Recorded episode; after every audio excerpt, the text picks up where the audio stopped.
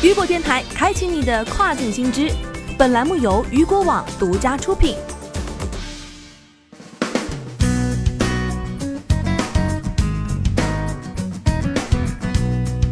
Hello，大家好，欢迎大家收听这个时段的跨境风云。接下来将带大家来关注到的是，亚马逊已重启因骚乱关闭的配送站。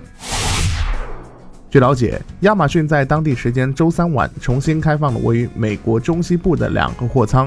此前，这两个货仓因为该地区不断升级的骚乱而被迫临时关闭。周二，亚马逊临时关闭了位于伊利诺伊州芝加哥和印第安纳 Gary 的两个配送站。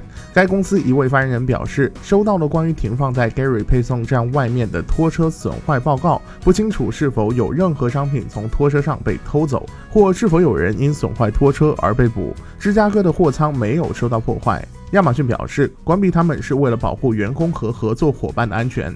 该公司周三表示，这两个配送站将于周三的晚间重新开放，以便让员工开始上夜班。好的，以上就是这个时段雨果电台为您带来的最新资讯。想要了解更多跨境电商资讯，您还可以持续关注到雨果网。我是大熊，我们下个时段见，拜拜。